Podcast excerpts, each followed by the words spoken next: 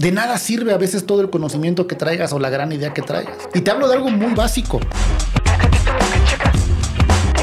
Es más importante escuchar que hablar, saber acercarte, porque solo hablas, te comienzas eh, convirtiendo en alguien que solo se escucha a sí mismo. Suena muy básico, pero no lo es. Si no desarrollas una gran capacidad para comunicar tus ideas, la gente no te va a creer. Siempre vas a tener miedo, porque no vas a poder controlar todo lo que te rodea. No todo va a salir bien. Siempre tienes que estar preparado permanentemente para cómo es la vida.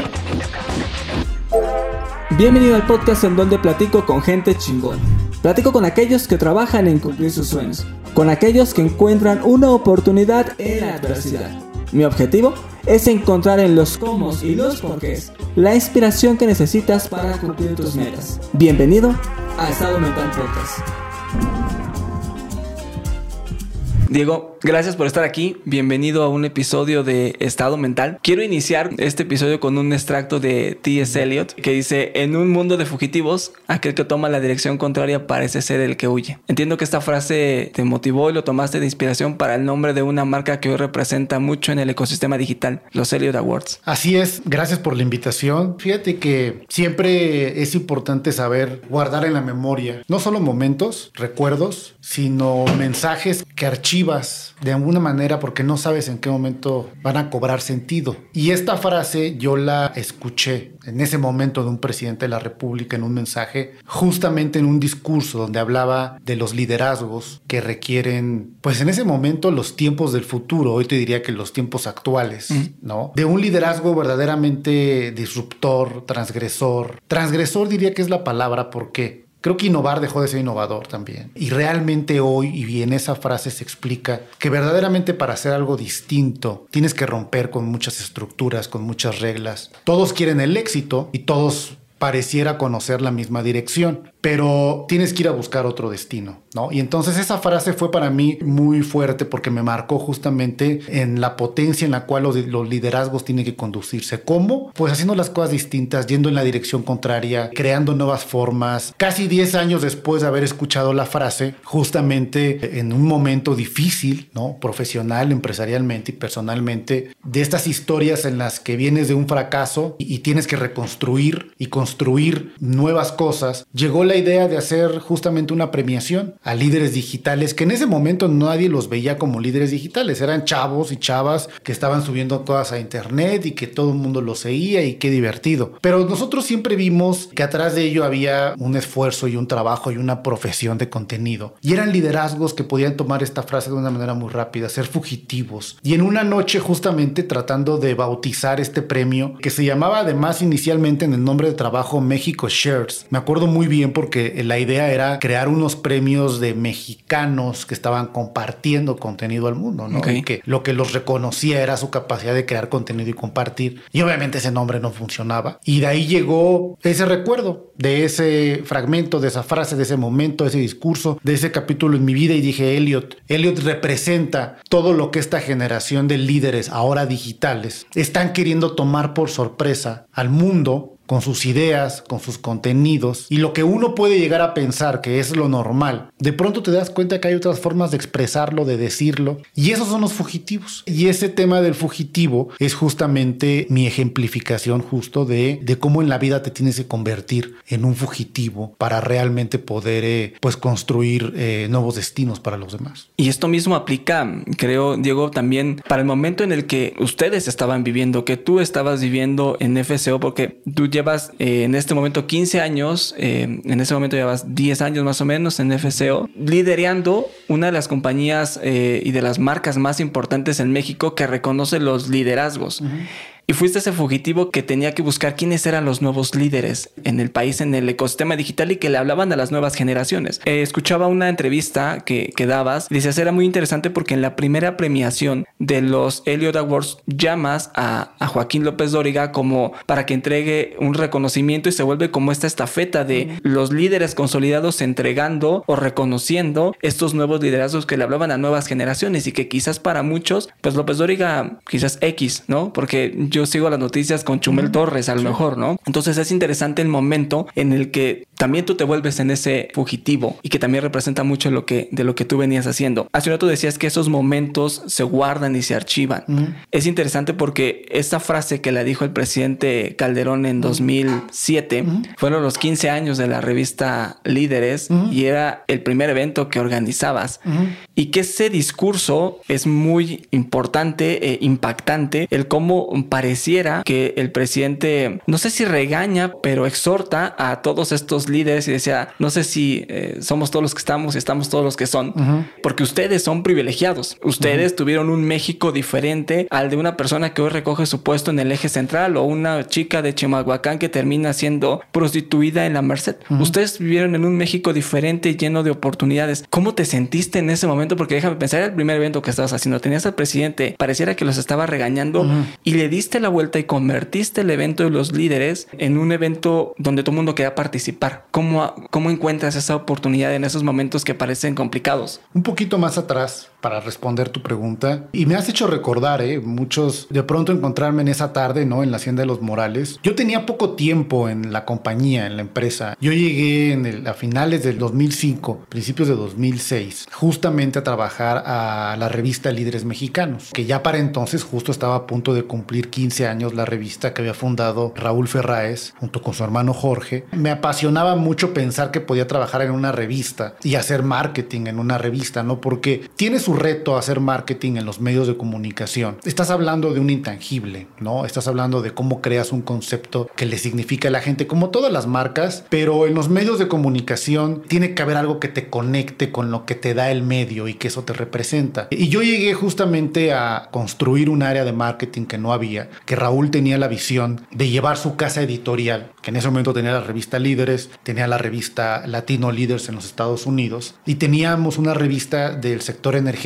que en ese momento se llamaba el mundo del petróleo, ahora se llama petróleo y energía. ¿Y cómo sacábamos del papel la marca y la convertíamos en algo más que un objeto que pudiéramos llamar una revista? Y ese fue el reto justamente al inicio, el cómo podemos crear un concepto y cómo podemos trasladarlo a otro tipo de experiencias que le signifiquen a quien le hablan. Y ahí fue cuando comenzamos un año atrás, justo con el festejo de los 15 años. Ya al poco tiempo llegó esta comida. Ya teníamos nosotros una lista que teníamos poco tiempo de publicarla en, la revista, que era la, la edición de los 300 líderes más influyentes de México, que a mí no me tocó comenzar con esa historia, pero sé lo difícil que es. Pues, ¿quién eres tú para decir Correcto. quiénes son los líderes más influyentes de un país? ¿no? Y obviamente esa autoridad te la vas ganando con el prestigio editorial, con el tiempo, con la reputación y con la aceptación también de los mismos lectores y de los mismos entrevistados. Ya la tenía en ese momento la revista Líderes y ya hacíamos la lista de los 300, pero no se había construido un concepto o una marca como tal más allá de la lista. Y justo ese evento que mencionas fue básicamente la primer comida de los 300 líderes más influyentes de México, donde entonces ya poníamos ingredientes que hoy nos pueden parecer muy normales. La pertenencia a una comunidad, ser parte de un grupo selecto, el aparecer en un reconocimiento y asistir a tu evento a confirmar que eres un miembro de la lista. Entonces, toda esa serie de intangibles que ya viven alrededor de una marca o de un concepto que originalmente es un concepto editorial, eh, pues se volvió muy poderoso ahí y avanzó de una manera gracias justamente a ese evento que nosotros mismos no pudimos prever. invitamos al presidente de la República a esta comida de los 300 líderes que, insisto, realmente era la primera vez que lo hacíamos con ese concepto y en ese momento pues resultaba muy innovador para quienes eran parte de la lista, no es como, wow, es nuestra fiesta. Y nosotros invitamos al presidente de la República República, yo trabajé personalmente en hablar con su equipo junto con Raúl, pero sobre todo en trabajar en qué queríamos que dijera el presidente en el evento. A mí me tocó trabajar con su equipo de discursos en que no queríamos algo de mensaje político o de gobierno, sino queríamos algo justamente de líder a líderes. Y, bueno, él prepara este texto justo en un evento en el cual pues tiene reunido a una minoría selecta, porque además ese era pues el gran statement de esa primer comida. Pero recuerdo al paso de los años que el presidente pensó pensaba que era un evento que ya tenía mucho tiempo llevándose a cabo. Y no, era la primera vez. Y se juntaron una serie de factores entre la confianza que quizá él sentía a un grupo que ya se entendía a sí mismo, pero la verdad es que no con un mensaje muy dirigido ya a justo a una minoría eh, autoproclamada como líderes influyentes. Y el mensaje que él da como gran orador nos pone en los siguientes semanas, mes, meses, en las ocho columnas de los principales periódicos y medios de comunicación, de un evento que no existía antes del 21 de septiembre de ese año y que al salir en los medios pareciera que era una comida que llevaba muchos años. Es decir, nos lleva rápidamente al prestigio en términos de es el evento, dónde están los líderes más influyentes de México. Obviamente hay muchas cosas que previmos y hay muchas que no y que te dan obviamente al miedo de saber obviamente que las cosas vayan a salir o no como tú lo habías planeado, pero al final es una gran lección de cómo las cosas que tú planeas pueden tener derivadas que ni siquiera te imaginas, porque ese no era el objetivo. No tan rápido posicionar así el evento que quedó hoy, 16, 17 años después, como el evento de la iniciativa privada con el más alto poder de convocatoria que hay en nuestro país. Gracias a ese gran endorsement que le dio el mensaje, que le dio el momento y que también hay que decirlo, como todo pasa también en las oportunidades en la vida, que supimos capitalizar porque fue un discurso tan emotivo independientemente de lo político, por las eh, reflexiones como esta de T.S. Eliot, de Ortega y Gasset y de muchos escritores y muchos pensamientos que me acuerdo que mandamos replicar el discurso en audio en algo que existía en ese momento mucho que eran los CDs. Hicimos, imprimimos N cantidad de CDs porque dijimos, este discurso lo tienen que escuchar todos los que fueron, todos los que no pudieron ir y todos los demás. ¿Por qué? Porque tenía un mensaje de reflexión sobre tu papel en una sociedad y lo que tú le correspondes a esa sociedad por el lugar que tienes. Y eso fue algo que, que trascendió para la vida de muchos, para mí, para Raúl, y obviamente hoy te lo digo, pues 16, 17 años después, la empresa a la que yo llegué a trabajar eh, por invitación de Raúl a crear un área de marketing, ahí empezábamos a ver cómo todo de lo que te estoy hablando, no te estoy hablando de una revista de papel, te estoy hablando de una marca que empieza a vivir en la vida de las personas, de un concepto. Y creo que logramos ese incipiente objetivo. Y hoy 17 años después, pues FCO es una compañía con esos medios, con otros medios de comunicación, con muchos conceptos alrededor de ellos y con muchos servicios que ofrecemos. ¿Cómo te sentías en ese momento? Porque hablamos que ese evento fue 2007, hace 15 años. Pues te estás chavo. Estaba, estaba muy chico. o, sea, ¿cómo te sentí? ¿Cuántos años tienes? 20 años, ¿no? Veintitantos. Por ahí, sí, 22 años, 23 años. O sea, un chavo de 22 años hablando con el equipo de presidencia de la República. No sé si hablaste antes con el presidente. Estabas hablando con, pues, con los 300 líderes más importantes del país. Y como bien decías, bueno, ¿quién soy yo para, o la compañía para decir quién es el líder, pero al final estaba sentado con los empresarios más importantes del país. ¿Cómo te sentías? O sea, ¿eras consciente de lo que estabas no. No, no eras consciente. No, justo a eso iba. No, y hay muchas cosas en las cuales le puedo dar ese, esa misma respuesta, de que llega un momento en que no te la crees tanto. Y a veces pareciera bueno no creértela tanto, porque cuando realmente no te la crees tanto, eres hasta cierto punto un poco irresponsable, porque no eres consciente realmente de lo que estás haciendo. Yo te puedo contar que en otras ediciones del evento de los 300. Tuvimos momentos muy difíciles igual con los equipos de los presidentes, Enrique Peña o el mismo Felipe Calderón, con, con momentos muy tensos en las cuales tampoco eres consciente, ¿no? De, de tus negociaciones a ese nivel. Ponte a pensar en la responsabilidad que implica tener en un solo lugar, te hablo físicamente, un salón, pues a un gran porcentaje del PIB de un país, ¿no? O a un gran porcentaje de, de la fuerza mandatoria gubernamental, estatal, judicial, federal en un solo salón de un evento, ¿no? Entonces, pero no lo ves. Hay una parte pues no es cliché, ¿no? En cierta edad en la que minimizas a veces justamente muchas cosas, pero tampoco es irresponsable porque en el fondo tienes un anhelo muy grande por crear grandes historias, por crear grandes cosas. Y yo estaba convencido que estábamos escribiendo una gran historia, una historia tan grande que ni nosotros mismos imaginábamos, ni creíamos, ni pensábamos. Los nervios operativos, pues imagínate, a todo, eh, muy difíciles momentos, sobre todo también sin la experiencia, pero también sabiendo que era nuestro lugar, que era nuestro lugar ahí, que era nuestro momento hacerlo, que éramos nosotros los que lo teníamos que hacer. Y eso me llenaba a mí de una seguridad de que estaba haciendo lo correcto y de cualquier decisión que tomara era la correcta por una simple razón. Nadie lo había hecho antes. Eres una persona que está muy inquieta y yo escuchaba que decías, es que siempre estoy en ideas, ideas, ideas, ideas, ideas, ideas. Con tantas ideas, ¿cómo organizas? ¿Cómo te organizas mentalmente para saber qué ideas vas a aplicar, qué ideas no vas a aplicar, qué ideas van después, cuál ejecutas ahora y cómo lo bajas a lo mejor con el equipo de trabajo, porque también eres una máquina que está pensando todo el tiempo y apenas me acabas de dar una idea y mañana llegas con otras cinco y luego llegas con otras ocho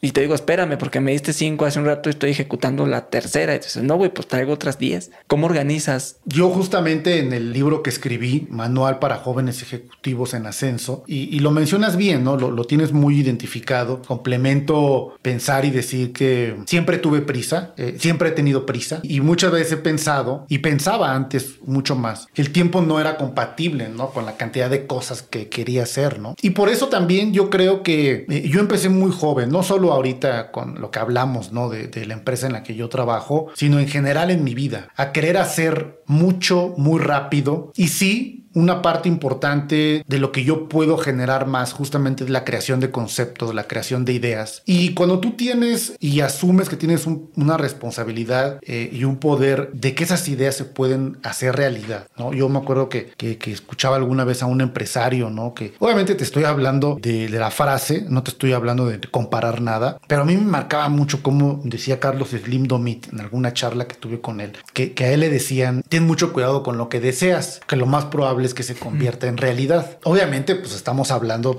de una realidad económica que probablemente te lleva a eso. Pero mi realidad y quizá mi mayor riqueza no tiene que ver necesariamente con los recursos para hacer lo que se me ocurra, sino con el poder de la gente capaz para que esas ideas sucedan. ¿Cómo administro y cómo decidimos y cómo decido qué ideas? Yo siempre me he considerado un administrador del entusiasmo de la gente. Tú puedes tener una gran idea, que si no logras comunicar correctamente y hacer que tu equipo o quien la va a materializar o quien te va a acompañar la haga suya de manera tan apasionada como tú, posiblemente no sea una gran idea. Ese escrutinio, donde de pronto inclusive deja de ser tuya, porque es tan poderosa la idea y es tan potente que la prisa urge en términos de ya lo tenemos que hacer, ya lo vimos todo, es que es clarísimo para todos, es que es una gran idea y es a la que le tienes que dar prioridad. Es decir, gran parte de tu termómetro lo mides en esa transición o en esa entrega pasional que das de tu idea con los demás. No es que no prenda con el mercado, no prenda con el público, si ni siquiera logra aprender con la gente que es capaz de hacer la parte de sus vidas, porque eso es lo que van a hacer. Esa idea no es un trabajo, esa idea no no es una misión. Es algo a lo que la gente que la va a hacer le va a dedicar horas, días, noches, sueños, angustias. Y si no logras que sea suya,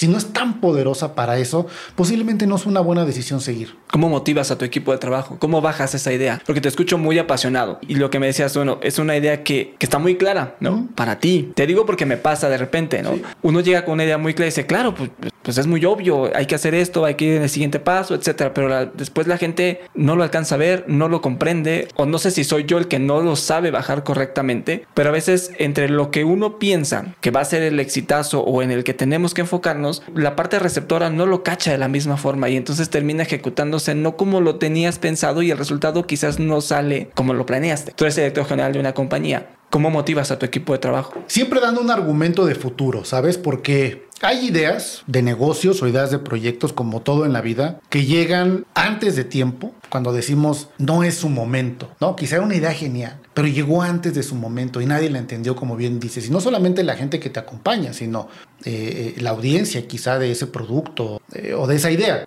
O hay unas que llegas tarde, ¿no? Hay muchas veces en la vida en la que llegaste tarde y ya no funcionó y ya no pegó porque llegaste tarde. Pero también a veces llegas temprano y tampoco funciona. Cuando puedes dar un argumento de futuro a tu equipo sobre el que esa idea funcione, ¿dónde nos va a poner a todos el día de mañana? No lo que hoy tenemos que cumplir para hoy, ni lo que le debemos a la historia, ni porque lo teníamos que hacer, ni porque es un buen negocio, sino dónde nos va a poner esa idea en el futuro. Ese es un argumento muy fuerte porque entonces siempre piensas o siempre trabajamos, siempre trabajo yo en cómo eso que hacemos se puede convertir en el número uno o en el dos en camino al uno. No vamos a hacer algo porque tenemos que hacerlo o simplemente por hacerlo, sino porque se va a convertir en el reconocimiento a líderes digitales de habla hispana más importante del mundo, en el canal de YouTube de habla hispana más visto en el planeta, en el evento más importante de líderes de tu país, en la revista más importante de tu país, es decir, con un objetivo de futuro, porque lo que entonces vendemos, y yo le vendo a mi equipo y me vendo a mí mismo, es relevancia.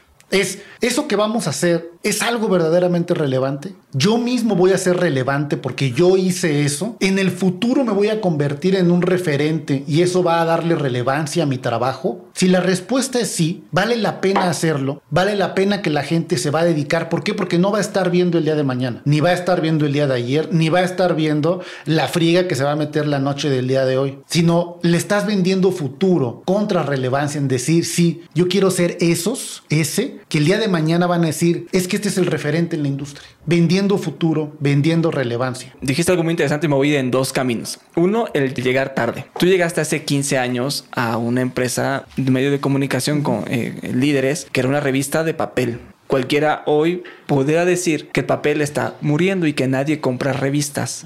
No sé si esa afirmación que hago es correcta o esa, eh, esa asunción es correcta, pero cualquiera puede pensar, pues nadie lee revistas, si el contenido es gratuito, pues me lo echo en línea y ya, que pues al final hay ciertos accesos, pero bueno, ¿cómo haces para que hoy, bajo esta premisa de que quizás los medios digitales han tenido más exposición que las propias revistas tradicionales, ¿cómo haces para que 30 años después la revista Líderes que ha tenido personalidades del, del medio cultural, político, opinión, empresarial, artístico, tenga hoy un tiraje de 70 mil ejemplares mensuales y con meses de un millón de dólares de publicidad mensual por edición. ¿Cómo llevas algo que parece ser que está muriendo y lo llevas a ese nivel? Mira, mira qué interesante pregunta, porque se, liga un poco a lo anterior, ¿no? Eh, cuando tienes una visión, sí, muy enfocada en tu presente, en, tu negocio, en, el contexto, en el mercado, en la competencia, claro que la debes de tener así. Pero perdón que haga énfasis otra vez en el tema de, de construir futuros, ¿no? Cuando tienes una visión muy perceptiva sobre los futuros posibles, y con esto no digo que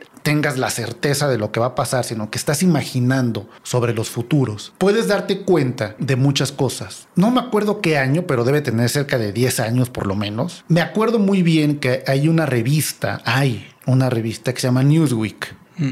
Y me acuerdo mucho haber ido al Sanborns, porque además era como, wow, y era una portada donde venía desde la ventana de las oficinas de la editorial de Newsweek en Nueva York. Y era una fotografía de Manhattan desde sus ventanas. Y decía la portada The Last Print Issue. Y era un statement de la muerte de los medios tradicionales, de una revista como Newsweek que publicara su número, su último número mm. impreso. Y entonces, en ese momento, no era el boom de las redes sociales, no, no, no, existía como hoy, era de las páginas de Internet, era de los buscadores de mm. Internet, inclusive dentro de ese mundo de Internet hay actores de Internet que ya no existen, como Terra, como Yahoo, no son lo que hoy, no eran medios de comunicación completos. Ante ese embate digital, que en ese momento eran los .com, pues una revista como Newsweek bajaba las manos y decía, ya no podemos imprimir. ¿Qué decía en ese momento el futuro? Pues van a desaparecer, ¿no? Todo es digital,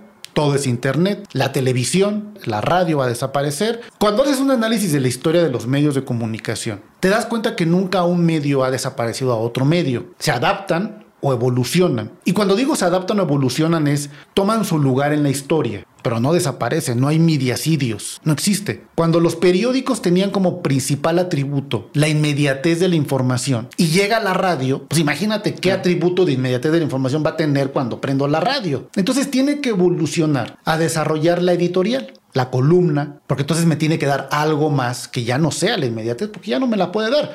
Pero esa lectura no me la da la radio. Entonces, ¿Qué ha sucedido con las revistas en este tiempo? No solamente no desaparecieron, hoy Newsweek imprime, regresó a imprimir, porque Internet se convirtió en Internet y las revistas se convirtieron en revistas. Es decir, ni Internet quiso ser revista, ni una revista quiso ser Internet. Muchos cometimos el error de pensar que teníamos que por sacar nuestra edición digital en Cineo o en cualquier herramienta de esas, ya éramos digitales. Y una revista es una revista y es un objeto de culto. Es decir, cuando tú entiendes que una revista no tiene botones y no tiene audios de botones, sino que es una experiencia de contenido, le das su correcto lugar en la historia en el futuro y en el presente a un medio de comunicación que así como los libros son un objeto de culto y son una experiencia de contenido. Hoy la revista Líderes Mexicanos tiene impresiones alrededor, el, último número que hicimos de la edición de los 300 de julio es una revista de 500 páginas. Ni en los mejores tiempos teníamos ediciones de 500 páginas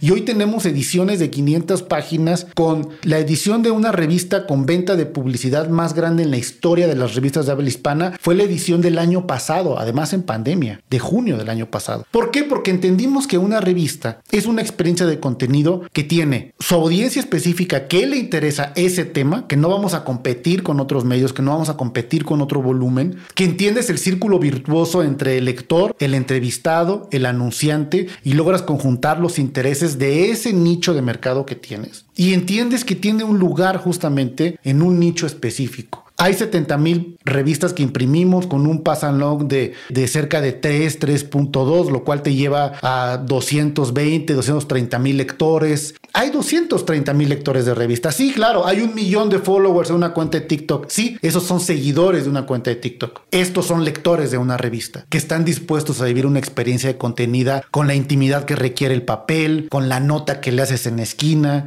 con el doblez que le haces en la otra hoja, eh, eh, con guardarla y aprender sobre todo además de un contenido que tiene la revista Líderes, que es un contenido atemporal. Es decir, la historia de Manuel Felgueres, eh, el artista plástico mexicano, tú la lees hoy o la lees en 10 años, va a ser igual de inspiradora, porque Manuel Felgueres hoy ya no está vivo. Entonces, el futuro hoy de las revistas y el futuro de los medios impresos es un futuro de una experiencia de contenido que logra no pelearse con otros espacios de otros medios, que encuentra el suyo, que lo respeta, que lo define y que le da a esa persona persona la experiencia que quiere. Ahorita que decías objetos de culto, pensaba en quizás en, similitud con los libros, ¿no? Puedes leer un libro en papel o en un Kindle, pero al final la experiencia es completamente distinta o ir al cine, ¿no? Y la adaptación de los medios de comunicación pensaba en un second screen, ¿no? Porque estás viendo algo en televisión y pues sacas el celular y empiezas a ver la canción, quién escribió, quién actúa. Entonces se vuelve un complemento uno del otro, que van evolucionando y adaptándose a las, a las nuevas necesidades del mercado. Ahorita que lo decías, me, parece muy interesante em, cómo lo llevas, pero hace uno te decía, quiero ir en dos caminos. Ya vimos el pasado, ahora déjame ir al futuro. Me dices, más allá de perseguir, entiendo un tema económico, de ingresos, de revenue de la compañía, de si fuera a ser rentable, es irme al futuro para saber si eso a lo que le quiero apostar hoy me va a dar posicionamiento en ser el segundo, el, primero o el segundo con tiras al primero en el futuro. Eso me lleva a Elot Media. ¿Cómo se te ocurre o cómo trabajas? Decir, ok, voy a traer a estos generadores de contenido. Me imagino que eran los primeros que había. Déjalos traigo, los convenzo de decirles que, que se junten todos y que hagan o que vamos a hacer una premiación y que pues yo soy relevante porque lo he hecho 15 años, 20 años con líderes mexicanos, pero ahora hablo de un tema digital, los convenzo, los traigo y luego cómo monetiza o cómo vas a, vas a sacar ingresos, porque al final es una compañía para que eso siga viviendo, porque nació con una idea, me imagino, o cómo lo planteaste de cero para saber que va a ser rentable. ¿Y cómo te compran la idea? O sea, ¿cómo llegas con Raúl y le dices, oiga, voy a hacer esto? ¿De qué me estás hablando? Yo pienso que en los negocios y un poco por la experiencia que te, que te digo de la manera en la que yo pienso, la manera en la que pensamos nosotros, persigues dos R's siempre, relevancia y la otra es rentabilidad. Hay negocios que te van a dar alta rentabilidad y a lo mejor te dan poca relevancia y tienes que tenerlos. Hay otros que te dan poca rentabilidad, que no son un gran negocio, pero te abonan gran relevancia. Y hay equilibrios. Siempre es importante tratar de tener un portafolio que tenga estos equilibrios, porque no todo es core business. Hay side business que tienes que saber entender y administrar y que esos son y que te van a alimentar un core business. Y es donde vas a encontrar justamente esa relevancia. ¿Por qué cuando yo te decía lo de pensar en futuro y pensar en, en el objetivo de relevancia? Porque una vez que te conviertes relevante, te conviertes deseable. Y cuando te conviertes deseable, lo más probable es que te conviertas rentable. Pero es diferente a quererte convertir rentable en un principio. Por eso pensar siempre en decir, es que esto se va a convertir el día de mañana en el número de X tema. Para esos lugares hay pocos en la historia. Pocos, es finito. Mm. Más vale pensar por ocupar una de esas posiciones. En esa medida, bajo una lógica de escasez, es muy probable que te vuelvas rentable. Pero ese equilibrio hay que mantenerlo. Cuando nosotros creamos los premios Elliot, no lo hicimos con un objetivo inmediato de negocio. Eso no era nuestro objetivo. Nuestro objetivo era lograr desarrollar y consolidar un concepto que fuera único en el mercado, que fuera un referente eh, único en el mercado y que eso nos fuera convirtiendo justamente en esa relevancia que te da ser el uno Y a partir de eso vas a poder construir tus verdaderos modelos de negocio. Pero si no tienes eso, va a ser mucho más difícil que lo hagas, porque entonces no eres nadie. Y nadie va a creer en ti. Y nadie va a tener una hoja de reputación o una hoja de prestigio que permite entonces que digas, wow, ellos son los mejores. Cuando creamos los premios Elliot, nuestro objetivo era, imagínate tú una recámara o un lugar donde están todos estos creadores de contenido, donde están todas estas personas que nadie conoce bien, que nadie sabe sus historias, y están todos reunidos y hay una pared o una puerta y hay un orificio por ahí, y donde dices, mira, si te asomas aquí, vas a poder ver y entender quiénes están adentro. Esa fue la lógica de crear Elliot Awards. Ese orificio en la pared que dijeras, quien quiere entender quiénes son, cómo son, cómo piensan, el orificio en la puerta para asomarse a ese mundo se llama Elliot. Y por eso la letra O es una brújula. Si te fijas bien en el logotipo, tiene que ver con esa lupa, perdón, una lupa, no una brújula, una lupa que, que te permite ver que detrás de esos binarios, números, hay gente con nombre, apellido, historia, sueños. Y Helio te permitía y te permite, en ese momento la propuesta era ver ese mercado, ver ese mundo, entenderlo, saber quiénes son, porque no había nada que te permitiera asomarte a ese lugar. En la medida en que nos fuimos construyendo como esa lupa, pudimos hacernos relevantes en el gremio de los creadores de contenido, frente a las marcas, frente a los medios de comunicación, frente a las audiencias y entonces sí comenzamos a pensar en dónde iba a estar nuestra rentabilidad. Ahí fue cuando el año 2 decidimos crear el canal de YouTube Elliot Channel. Ahí sí como un medio de comunicación, generando contenido, hablándole a la audiencia, a la generación Z hoy definida. Y hoy tenemos 260 millones de views mensuales, 20 millones de usuarios únicos. Ayer entraron 10 millones de personas a ver nuestro contenido nada más. Es el medio de comunicación, el canal de YouTube de habla hispana más visto del mundo. ¿Qué me permite tener eso? Con los premios tengo relevancia, con el canal tengo alcance. Hoy le hablo a una generación completa de habla hispana. Eso me permite entonces comenzar a convertirme en alguien que le pueda ayudar, por ejemplo, a las marcas a llegar a esa generación, en alguien que le pueda ayudar a las empresas, a las organizaciones, a los medios, a quien quiere entender y llegar, yo soy el camino. Y ahí es donde se comienza rentable, porque entonces tienes el medio, tienes la audiencia, pues los mecanismos los construyes tú. Y entonces tienes una serie de agencias de influence marketing, de social listening, de reputación, de conocimiento, de contenido, que te permite entonces sí tener un core business de decir, yo lo que te puedo comercializar también es la entrada a este mercado. Oye, ¿tú le sabes al mercado? Pues sí, nosotros tenemos los premios Elliot. Oye, ¿la gente te ubica? Pues sí, le hablamos a millones de personas. No, pues yo creo que sí es contigo con quien lo tengo que hacer.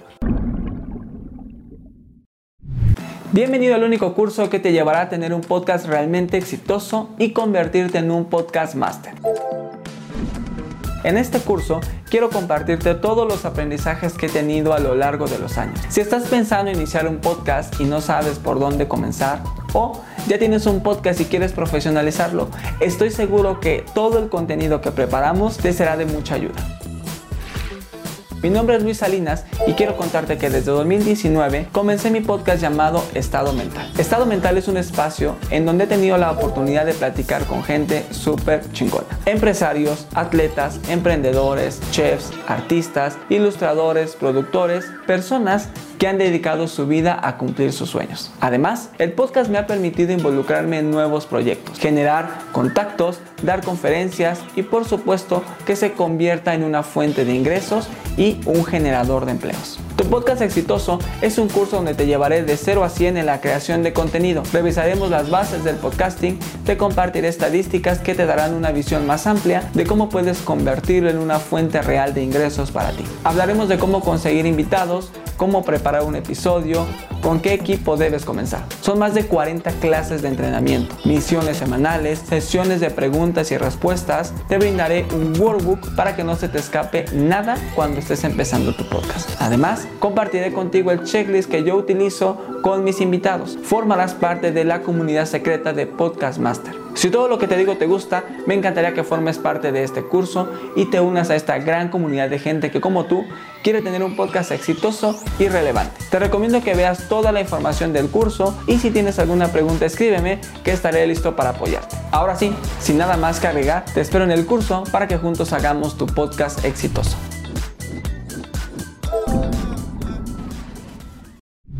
Que hoy en FCO, como, como compañía, dentro de la división de Elliot tienes diferentes agencias, que es justo lo que decías, ¿no? Tienes agencias de influence marketing, de content, etcétera. ¿En qué momento jala? ¿no? O sea, funcionó muy bien. Evidentemente hay una planeación, ejecución, pero jalo. Pero también sé que ha habido momentos en el que no siempre jala. Así es. ¿En qué momento dices, bueno, sí me hago una evaluación, hago un juicio de valor y digo, creo que esto no va por buen camino o todavía hay que insistirle más? ¿En qué momento lo haces? Y pones un, un stop y dices, bueno, mejor me salgo porque no va por ese camino. No fue en el año uno, no fue la primera edición de los Elliot cuando nos dimos cuenta que esto jalaba. Después de esa noche y tuvimos un cóctel y recuerdo yo a, a John Farrell, el CEO de YouTube Latinoamérica, a Santi Curibreña en ese momento de Twitter, todos diciendo, wow, le pegaste un honro. Yo creo que ahí estaba testeada la idea. Por más que ya hubiera existido una primera edición, por más que yo hubiera un primer premio, por más que pudiéramos eh, vanagloriarnos de haberlo hecho, hasta cierto punto estábamos testeando todavía la idea. Fue en el año 2, cuando lo hicimos ya en el Teatro Metropolitan, cuando vimos realmente si lo que habíamos hecho había sido un golpe de suerte, había sido eh, una coyuntura o no había sido una buena idea. Porque si no lo logras replicar y hacer más grande, no viene la confirmación. A veces hacer una cosa bien no es eh, la respuesta concreta de que es algo bien hecho, de que es una buena idea o de que va a funcionar. No es que ya lo hice, ya lo hice una vez, ya funcionó, mira, llegó la gente, nos mencionaron. Esta especie de confirmación es necesaria. Y realmente fue hasta el año 2, cuando vimos que la gente asistió, que llenamos 3 mil personas, que los influencers volvieron a asistir, que creyeron en el concepto, es decir, que la marca permeó en la vida de ellos y comenzó a significar algo para ellos. Y cuando hablo de ellos me refiero a todas las audiencias, fans, creadores, marcas, industria. Ahí fue cuando nos dimos cuenta que realmente estábamos comenzando una gran historia. Insisto, tienes que tener también la visión de negocio para saber que no vas a ganar rentabilidad en un principio, ¿no? Yo creo que muy pocos negocios tienen esa virtud, ¿no? En un inicio tienes que invertir, tienes que apostarle, a veces tienes que perder, tienes que tener pérdida, pero esa pérdida es parte de la inversión, ¿no? Que tienes que asumir años después. Yo creo que en el caso de los serios fue hasta el año 2, cuando dijimos, si es una buena idea, ya comprobamos varias cosas de ellos. Y algo muy importante que es eh, nunca pensar que estás solo. Después de la primera edición nos sentamos con los principales managers de los creadores de contenido en ese momento, con marcas, con medios, no podíamos nosotros tener solamente nuestra propia visión. Teníamos que saber cómo lo habían tomado ellos, cómo lo había eh, recibido la industria, cómo lo veían las marcas, cómo lo veía la audiencia. Por eso te digo que la edición 1 a cierto punto termina por ser un, un, gran golpe, pero también es un piloto. Y que entonces lo que tienes que hacer es ir a comprobar tus teorías y comprobar tus tesis. Y realmente es hasta la edición número 2, la primera que hicimos en el Teatro Metropolitan, donde adaptamos, modificamos, ajustamos, escuchamos es muy importante. Escuchamos, porque en una convergencia de un concepto como Elliot, pues no, o sea, son, son muchas personas, son muchas audiencias, son muchos intereses y tienes que jugar un poco como el centro de gravedad y tienes que entender que, que es relevante para todos, para el que está nominado, para el que lo gana, para el anunciante, para el quien lo ve, para el quien lo escucha, para el quien va a la alfombra y lograr maniobrar todas esas pelotas eh, de malabarismo. La verdad es que es en gran medida también con, con el paso de la prueba la que te va dando esa, esa confirmación. Es decir, nunca puedes pensar que una gran idea se comprueba en la primera realización. Elliot Media, a lo largo de los años, Creo que hoy lo que han hecho es un orden y darle mm, mayor estructura a estos creadores de contenido, influencers, porque eh, en un inicio, pues querías aparecer en las historias de alguien y te cobraban 5 millones por tres historias y no era relevante para las marcas, ¿no? O sea, pero a ver, pues sí, le apuesto a una persona que tiene 5 millones de seguidores y me cobra 5 millones de pesos, pero es una historia que pues desaparece en 24 horas. Si lo comparo con un medio tradicional en donde veo los impactos y en una revista impresa, pues voy a estar toda la vida la recordación de marca es diferente y el compartir y yo te presto la revista y entonces pues e, esto se va ampliando. Ustedes lo que hacen es ponerle este orden, creo, a cómo se se comercializa la parte de, publicidad digital, pero también es cierto que creo que todo esto ha venido a darle una, un orden y una estructura a que los creadores de contenido entiendan que no solo es subir historias y bailar, que sí está padre, pero también hay un tema comercial y hay evolución de muchos creadores de contenido que hoy son eh, gente de negocio, ¿no? Y que esto va ayudando al, al posicionamiento de su marca personal y a la reputación. Creo que eso es algo que ellos Media ha contribuido al ecosistema digital. No sé si es, es correcto como, como lo veo. Si es así. Sí, sí es así porque volvemos eh, al ejemplo que te ponía de, del orificio, ¿no? En la puerta y te asomas y los ves, ¿no? Eh, no solamente Elliot permite eh, ver a una industria completa de líderes digitales, de influence marketing,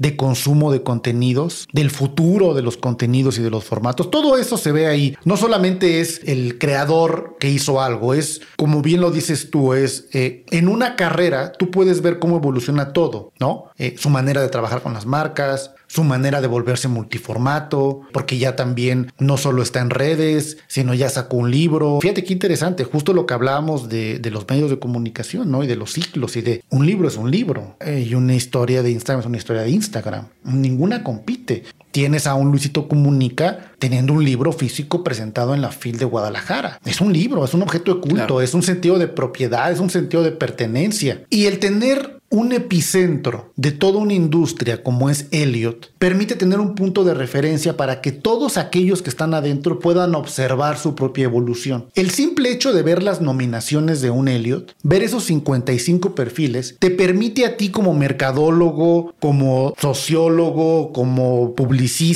o como cualquier persona interesada decir, esos 55 seguro representan lo que hoy es, lo que va a ser, la forma de hacerlo, el camino de la evolución. Entonces, las carreras de cada uno acumuladas nos marcan una tendencia y cada año hay historias muy diferentes. Por eso nosotros no tenemos categorías por red social, ¿no? Que digas TikToker del año, porque eso es un formato. ¿No? Eh, nosotros tenemos categorías por el concepto de desarrollo de contenido, ¿no? Como storyteller, donde esa historia se puede contar en TikTok o en un libro tiene que ver con la creación del contenido y la, y la fuerza de ese líder digital. Entonces, sí ha ayudado a que toda esta industria tenga un punto de referencia. Cuando tú ves la nominación del año 2, las del año 3, las del año pasado, ya es un referente de lo que te está dictando este año la industria, ¿no? Entonces, sí ha ayudado a dar un ordenamiento de mejores prácticas, de evolución de carrera. Nosotros definimos más que influencer, definimos líder digital. ¿Cómo cada vez más estamos reconociendo líderes digitales, no influencers? Ya desde ahí hay un statement desde el año 1 a la edición número 7 del año pasado. Y la industria cada vez entiende que ese es el camino, que ya no es un cuate que sube historias, que tiene millones y que entonces la marca le paga para que diga en la foto y ya, no. El líder digital tiene un propósito de mensaje, tiene causas y valores definidos, tiene un multiformato, tiene una visión empresarial, tiene una reputación. Entonces se va institucionalizando en la realidad misma que es un líder digital y las marcas eso es lo que cada día más van queriendo. Y también, también damos un ejemplo en la forma en la que las marcas viven en los Elliot Awards, ¿no? más allá de el logotipo o el banner o un comercial, cómo son parte del contenido, ¿no? Entonces creo que Elliot sí, sí termina por ser un cuaderno de apuntes muy importante también para quienes estamos construyendo el futuro de la industria digital eh, de habla hispana, por lo pronto. ¿Cómo haces para hacer que te escuchen? Un chavo de 20 años, veintitantos años, que con el hambre de, crecer y empiezas a, juntarte con el equipo de presidencia, con los empresarios, con la gente política, los artistas, etcétera, con muchas ideas. ¿Cómo haces que, que la gente te voltee a ver? diga, vale la pena. Y no, pues sí, pues es el, es el encargado de mercadotecnia, el coordinador de mercadotecnia, pero that's it. ¿Cómo haces que esa voz que, que, tienes, esas ideas que tienes, la gente las escuche y las tome? Porque muchas veces pasa que cualquiera de nosotros que entra a una compañía, pues sí entra con hambre, pero de repente es pues es el nuevo, es el que va aprendiendo, es el que va saliendo de la universidad y si quiere comer el mundo de un solo bocado, pues dale chance porque no sabe cómo se mueve este asunto, no sabe aquí cómo son las cosas. Déjalo que lleve tiempo y entonces, pues que opine. ¿Cómo haces para que la gente te escuche? Porque no solamente es cuando empezaste, sino ahora con, con los Elliot, pues cómo haces que los, estos líderes digitales digan, a ver, cuéntame, y no digan, a ver, tú no sabes, o sea, no sabes cómo se mueve esto. Mira, yo creo que son varias cosas que me llevan a darte una respuesta muy, muy basada en la reflexión. Sí estoy convencido que en el mundo de los negocios, es en lo que yo puedo hablar, es mi profesión, sí tienes que desarrollar y debes de tener un gran poder para transmitir tus ideas. Sí es un punto de quiebre, ¿no? Un poco en los ejemplos que me ponías, ¿no? De alguien que puede traer toda la potencia y quererse comer al mundo. O sea, sí puedes tener todo eso, pero si no tienes una capacidad, siempre mejorando, pero una capacidad y un poder para transmitir, te va a costar más trabajo. Ahora, se puede desarrollar pero tienes que estar también dispuesto a darle un justo valor a eso. Mira, te voy a poner un ejemplo muy, muy sencillo y para quienes nos escuchan, que puede sonar como, ¿a eso te refieres? No, o sea, me refiero a eso y muchas cosas alguien que te pueda hacer una buena presentación en una reunión de trabajo. Puede sonar que digas, híjole, es que yo fui a la universidad y tengo una maestría, pero no es capaz de poner en tres láminas de PowerPoint una gran idea. Puede sonar muy básico y a lo mejor nadie le enseñó a hacer eso porque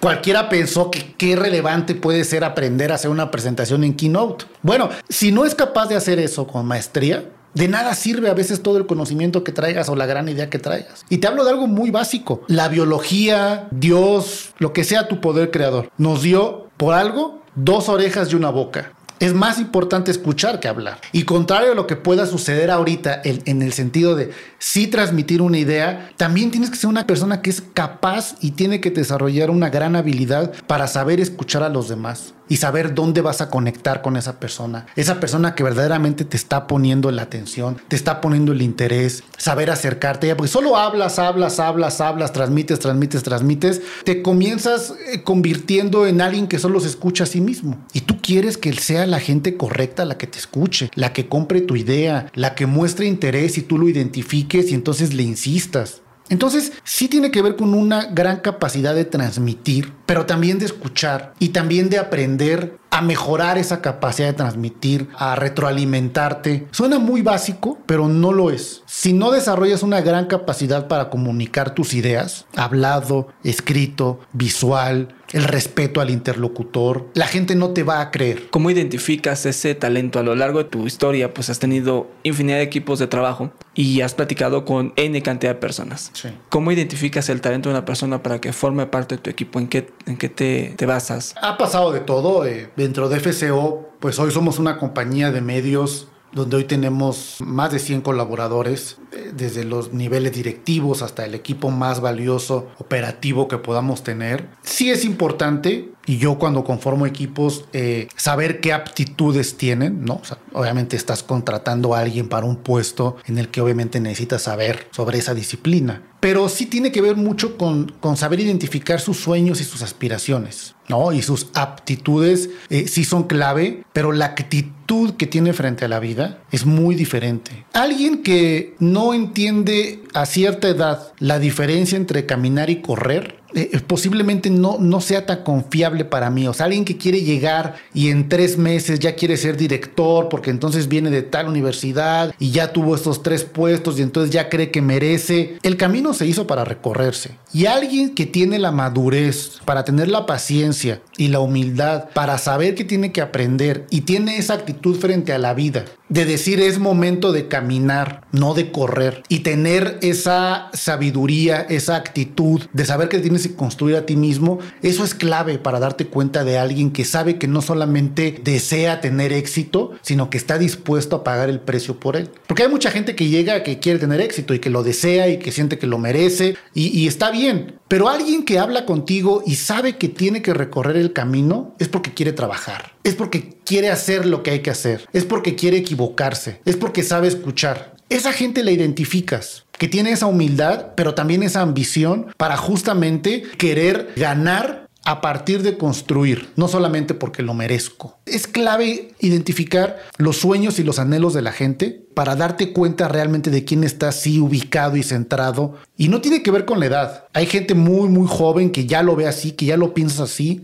Y hay gente que no tan joven que no logra entenderlo y vive toda su vida frustrada esperando que alguien le dé la oportunidad que él considera que merece simplemente porque sí, pero no ha hecho el más mínimo esfuerzo por trabajarla, porque no se ha dado esa oportunidad de decir, sí, tal vez yo tengo que empezar desde acá. Entonces tiene que ver mucho con la forma en la que ven la vida y de eso yo me fijo mucho. Ahorita que decías eso, no solamente lo relacionaba con equipos de trabajo, sino imagino que con pues todos los años que llevas en esta compañía, pues te ha tocado ver estos, estos grandes liderazgos eh, empresariales y que al final son riquezas de, del abuelo y que se empiezan a perder en las siguientes generaciones por el hecho de que creen que eh, merecen todo y que no trabajan en, en, nada, ¿no? O sea, esperan a que mi papá me herede la compañía, me del dinero y como no tengo la menor preparación en nada, olvídate académica, siquiera personal de, construir, pues la terminas perdiendo y muchas compañías terminan diluyéndose en nada en las siguientes generaciones por una mala apreciación de, las siguientes generaciones en que creen que por el hecho de estar lo merecen todo. Así es. ¿Cómo enfrentas la, adversidad? Porque hemos hablado de, estos grandes momentos, pero también decíamos hace un rato, ha habido momentos que no son tan buenos y cómo, cómo lo asumes, qué introspección haces para decir, ok,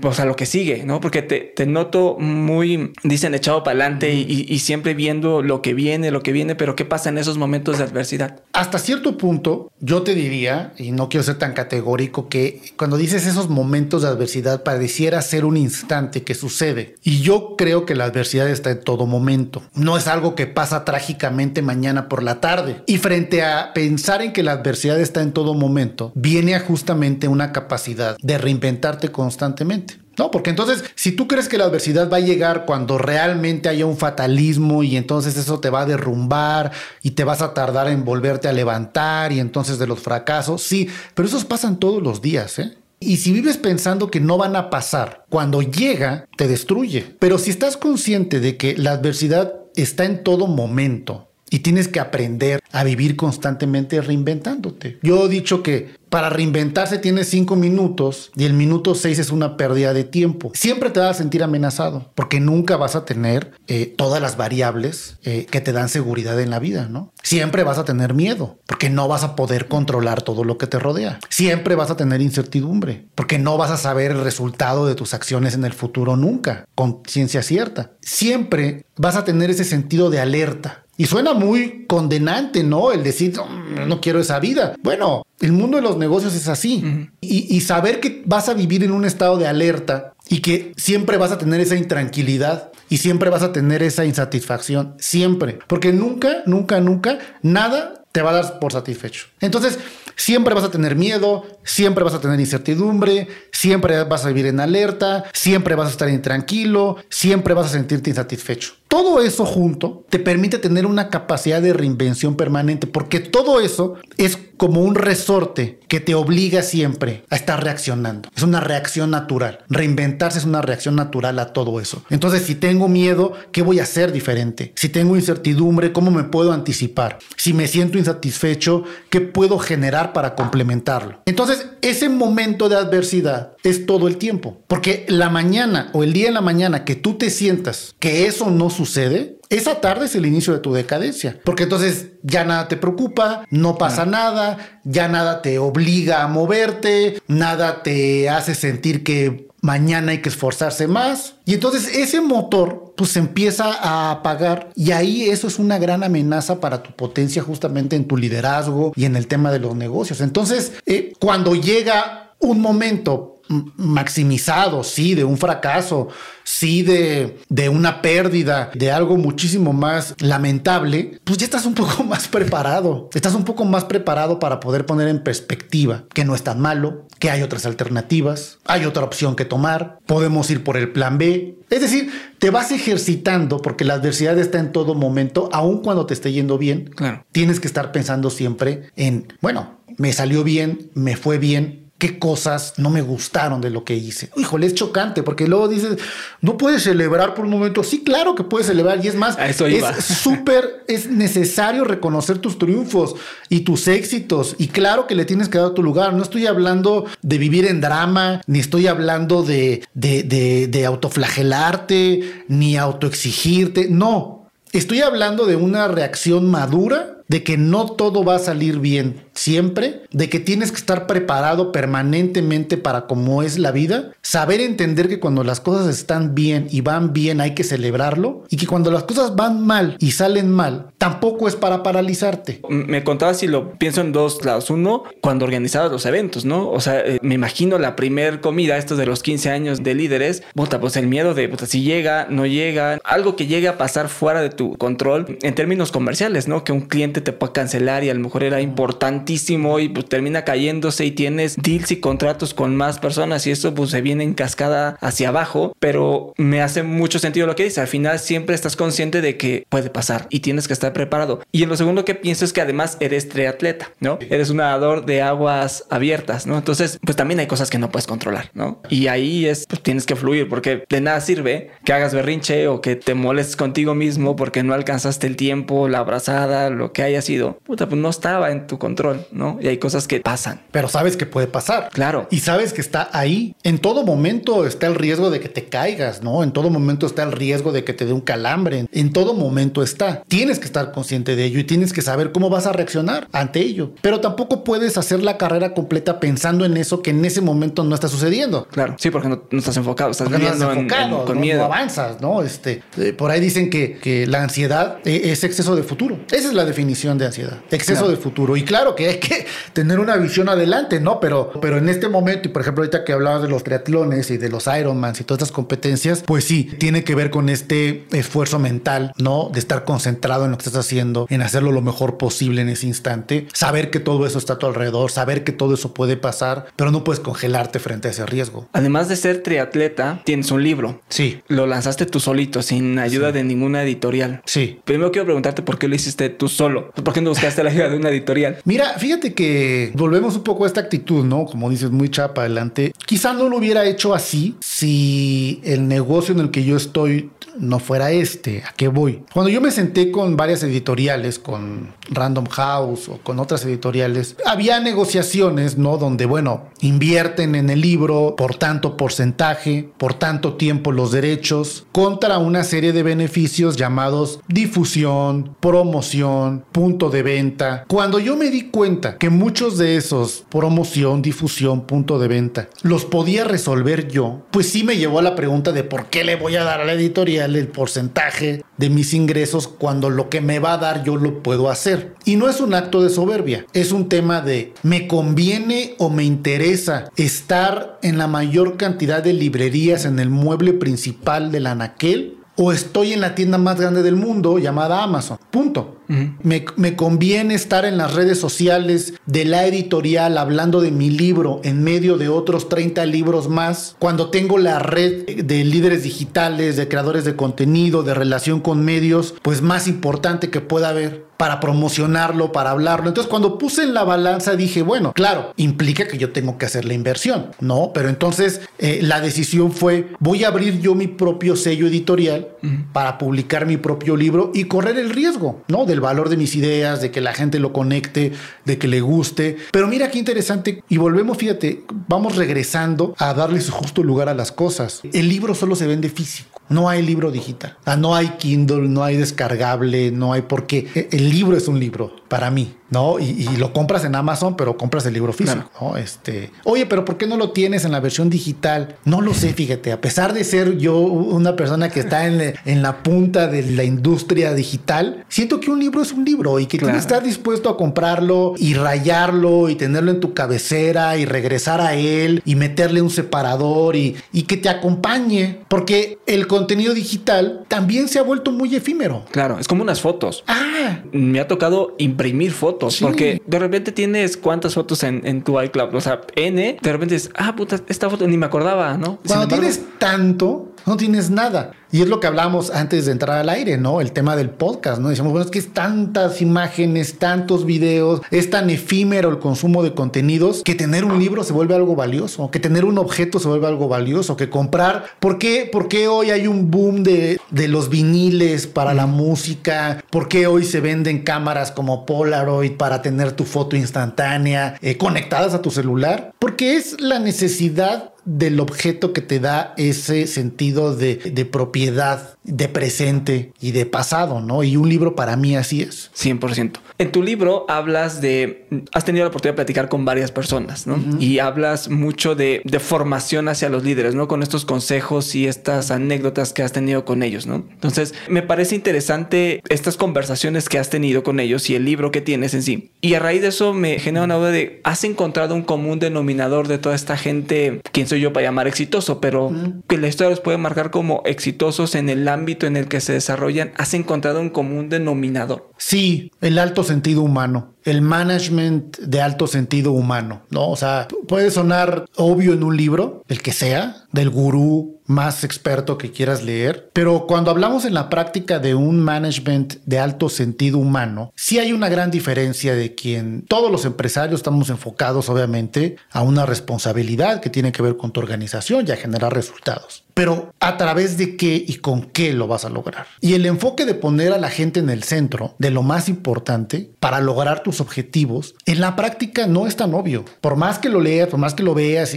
no es tan obvio. Y te das cuenta en la filosofía, no solamente por la manera en la que dirigen sus organizaciones, sino por la manera también en la que se conducen en sus vidas, ¿no? Eh, eh, la manera en la que son como seres humanos, como personas, y que tienen el tiempo para compartir justamente un poco de sí mismos porque entienden y conocen la importancia del alto sentido humano, de que eso que tú puedas compartir con los demás puede ser un parteaguas en la vida de una persona. Entonces, Enrique Beltranena, Lalo Lebrija, Horacio Genolet, Carla Berman, Represas, Isaac Hernández, todos ponen en el centro lo más importante que es la gente, el equipo, el talento, las relaciones personales con la gente. Cuando digo eso, ¿cómo relaciones personales con la gente? Sí, no nada más relaciones laborales. Es tu activo más preciado. Podrás tener una maquinaria de millón de dólares. Híjole, sin una operación correcta no, no va a funcionar porque hay que tomar decisiones. Y si esas personas que tienen que tomar decisiones por ti o para ti no tienen la sensibilidad de pensar como tú piensas y no la tienen porque no te conocen y no te conocen porque nunca han estado cerca de ti y no han estado cerca de ti porque no tienes el tiempo para compartir con ellos, la decisión puede ser algo que pues, no les importe. Claro. Porque no les importas tú porque no le importa la organización. Pero cuando vas jalando el hilo justamente a esa relación personal de, de, saber cómo están tus colaboradores, cómo le están pasando, cómo están sus hijos, qué los motiva, qué tienen miedo, no digo necesariamente que tengas que convertirte en los amigos de tus empleados, pero que verdaderamente te importe la gente. Eso hace una gran diferencia a la hora de que alguien tiene que ir al campo de batalla en tu lugar a jugársela igual que tú, por la lealtad que se desarrolla, de ellos hacia ti como director y de ti hacia ellos, porque tú no vas a permitir tampoco que tus guerreros salgan heridos en la batalla. Y sin herramientas. Y sin herramientas. Y que truenen. Tú tampoco lo vas a permitir. No los vas a dejar morir. Entonces, esa relación es clave en un director que tiene o en un líder que tiene eso, es eh, fundamental. Eh, un líder puede ver más lejos y está parado en hombros de gigantes, ¿no? Este, y si no estás consciente de que ellos están ahí para ser tu base, pues no, no tienes nada que hacer este, en una dirección. Déjame cambiar un poquito de, tema. Hace un rato hablábamos con, acerca de, la relevancia y el retorno. Si, si, el dinero no es algo que persigues, el revenue de una compañía, ¿qué significado le das al dinero dentro de tu organización? Bueno, si lo persigues. Te hacía yo la acotación de que persigues las dos R's la rentabilidad y la relevancia. Tienes que saber jugar con esas dos R's para hacer que tu negocio fluya. Entonces, sí, obviamente, los dividendos de esos dos tiene que ser un avance económico. Eso sí, sí, sí es importante acotarlo. ¿Cómo llegas a eso? No puede ser solo pensando en rentabilidad y tampoco lo vas a obtener solo pensando en ser relevante y no ser un buen empresario. Los dividendos de mezclarlo es donde viene una gran parte de lo que es un estilo de dirigir sabiendo cómo vas ponderando qué proyecto, qué negocio, qué agencia, qué iniciativa, qué cuenta quieres ganar. Puedes ganar un pitch de una compañía global en la que a lo mejor no vas a tener la mejor rentabilidad, pero tener eso en tu portafolio te va, relevante. te va a ser muy relevante. Y habrá otra cuenta que a ti mismo dices, ni le entiendo al tema, pero es sumamente rentable y es un gran negocio. Entonces, siempre tener esta combinación en tu tablero de decisiones te va a llevar al resultado de ser una compañía importante, una compañía líder líder, una compañía que existe en su ecosistema y tener una empresa que es un buen negocio. Entonces, no, sí es un objetivo. En la, la manera es cómo llegas a ese objetivo. Y para mí es con esta ecuación entre lo relevante y lo rentable. Si hoy, por, déjame llevarte a un escenario ficticio, pero si hoy perdieras todo y te quedaras con 10 mil pesos en la bolsa, ¿cómo empiezas de nuevo? pues construyendo alguna idea que pueda hacer con 10 mil pesos, construyendo o imaginando algún futuro o alguna idea que pueda hacer con 10 mil pesos, ¿no? Es decir, también tienes que ser muy consciente en que tienes que saber entender tu momento, tu contexto, tus dimensiones. Te, lo pregunto porque en México no somos muy dados a reconocer el éxito ajeno, ¿no? Y siempre decimos, ah, pues le va bien porque tiene sus cuates, ah, te va bien porque son tus amigos, te va bien o porque es corrupto, por lo que quieras. Pero también hay gente que empieza de cero y puede empezar con cero pesos, 10 pesos o con 10 mil o 100 mil o un millón de pesos, pero a veces puta no sabe qué hacer.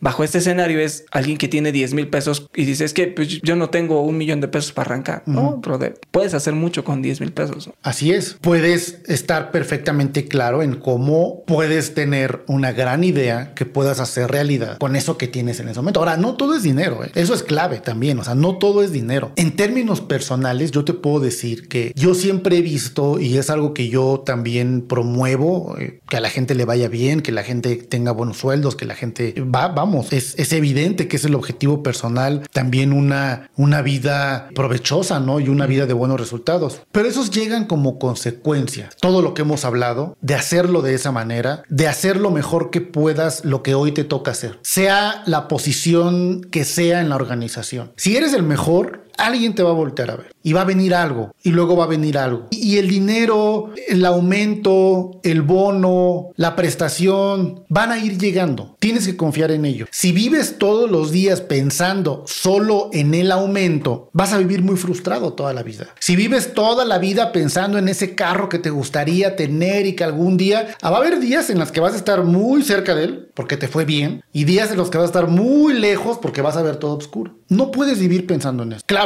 quiero el carro. Claro, pero no, no debe regir. No es mi punto de referencia. Mi punto de referencia es que lo que hoy tengo que hacer, tengo que ser el mejor haciéndolo. Y confiar que de esa manera todo lo demás van a ir llegando solo. Las recompensas llegan solas. Y así funciona también en una organización. Si le apuestas, si crees en tus ideas, si corres riesgos, si lo inviertes, pero eres el mejor, eres el más relevante, va a ser rentable en algún momento va a ser rentable, porque tienes una gran historia contigo en tus manos que te va a dar dividendos. Pero los dividendos no van a llegar si no tienes nada que ofrecerle a nadie, ni al mundo, ni a tu empresa, ni a tu jefe, ni a ti mismo. ¿Por qué? Y es donde la gente se estaciona en, es que yo lo quiero, es que yo quiero ser rico, yo quiero tener éxito. O sea, sí, pero ¿qué estás haciendo hoy para alcanzarlo? No, pues es que tengo que hacer, eh, tengo muchas ideas en la cabeza y no haces nada. Lo mejor que puedes hacer es hacer lo mejor que puedas lo que te toca. Yo sé que suena muy, sí, Diego, pero ¿cómo confiar en eso? A mí me ha funcionado y empresarialmente ha funcionado. A veces se llega más rápido caminando que corriendo.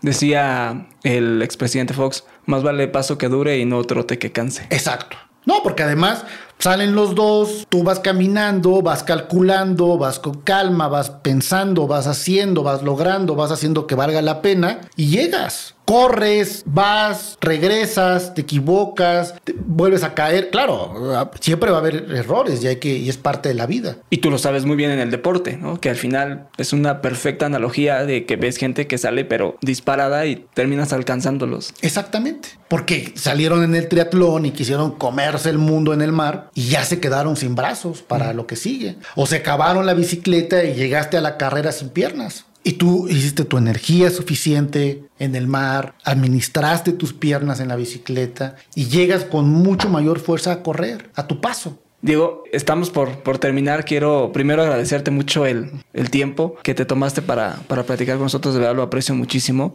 Y, y, bueno, la última pregunta que le hacemos a todos los invitados es, ¿has roto algunos patrones mentales que en algún momento decías, creías firmemente y los has roto para estar donde estás hoy? Sí, definitivamente sí creo que justo en estos tiempos, fíjate, eh, son momentos en los que también en la vida tienes que hacer ciertas reflexiones, ¿no? Sobre el camino recorrido, sobre lo que, lo que viene, ¿no? Lo que quieres hacer. Hay una parte en la cual, eh, más en estos tiempos, son el elefante dentro de la recámara.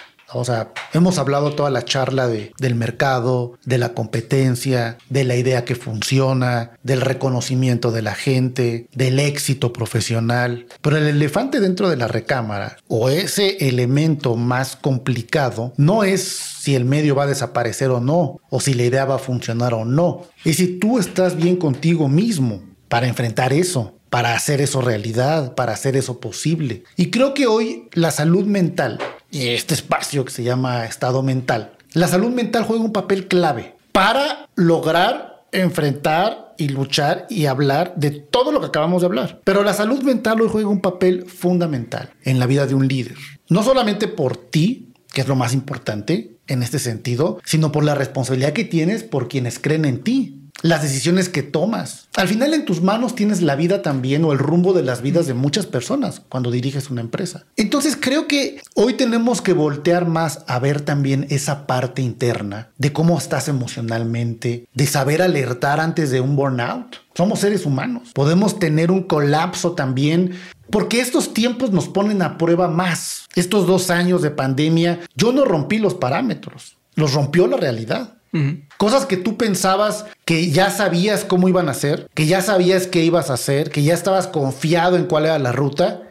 Oh, sorpresa. Nos hemos dado cuenta que no tenemos nada controlado. hay cosas que no puedes controlar. Que no puedes controlar. Y yo la invitación que haría a quienes nos escuchan eh, es que sí, yo he roto parámetros de decir, tengo que atender también mi salud mental. ¿Cómo puedo evitar un burnout que me sature? Que la enajenación también de todo lo que implica lograr lo que hemos hablado, pues también es una empresa de todos los días, de todo momento, de todo minuto. Y saber tener tus momentos, tus espacios. Fíjate que un hábito que se pierde o se ha perdido, es tiempo para pensar, ¿no? O sea, pero, pero no de, pues, ¿de qué hablas? Digo, estoy pensando ahorita, no, no, no, no, no, a que digas, esta media hora del día la voy a dedicar a reflexionar, a pensar. A veces ya ni siquiera levantamos la mirada en la calle. Que digas, ay, mira, no manches, ya es temporada de jacarandas. Mira, porque estamos en esa enajenación de todo lo que estamos hablando. Y sí, y claro que así es, pero también hay que cuidar esta otra parte. Y entonces tenemos que atender también nuestra salud mental en un mundo donde los retos hoy del líder son más no necesariamente del control de una organización, sino del control mental también del liderazgo. Y esa parte no hay que perderla, lo que signifique para quien nos escuche. Pero también un líder tiene que atender eso y también tiene que cuidarlo y también tiene que voltear a estar bien, porque si no está bien, tú no puedes dar a los demás lo que no tienes para ti. De acuerdo. Punto. Entonces, si tú no trabajas también lo que para ti sea un reto sobre tu salud mental, si tienes ansiedad, si estás deprimido, si estás tienes un burnout, si estás overwhelmed, o sea, no lo minimices. Sí todo lo que acabamos de hablar, pero eso no lo escondas ahí, porque ese elefante que está en la recámara te puede costar muchísimo más que el mayor competidor que puedas tener en el mercado. Ahorita que decías el, eh, el tema de mm, pues de sentir esta esta carga, este burnout, ¿cómo haces que llegue a ti? O sea, ¿y cómo lo vives? Porque de repente si es esta carga y más tú que diriges pues todas las unidades de negocio y que estás viendo no solamente por, por lo que se está ejecutando, sino lo que viene. Sí. ¿Cómo afrontas ese momento de decir, que quieres? No sé si te pase, pero a mí también me pasa que quieres salir y correr y dices, ya estoy hasta la madre, ya estuvo. Pero al final dices, bien cierto, pues hay gente que depende de ti, ¿no? Y no puedes pues, colgar la toalla y decir, con permiso, señor, ya nos vemos, ¿no? ¿Cómo lo afrontas? ¿Cómo haces que no te pegue? Pues teniendo tiempo para ti, ¿sabes? O sea, ahorita que decías de broma eso de quiero salir y correr, pues sal y corre. No, o sea, de pronto tener tiempo para ti, siempre hay tiempo para ti, siempre lo hay, ¿no?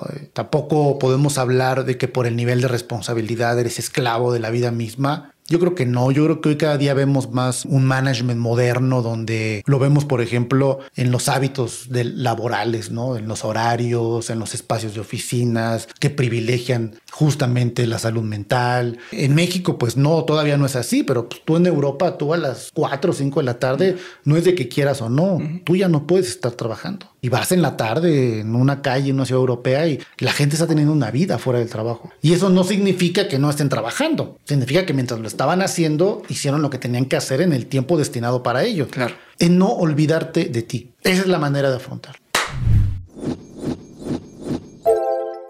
Gracias por llegar al final de este episodio. Recuerda seguir nuestras redes sociales. Encuéntranos en Instagram, TikTok y YouTube como Estado Mental Podcast.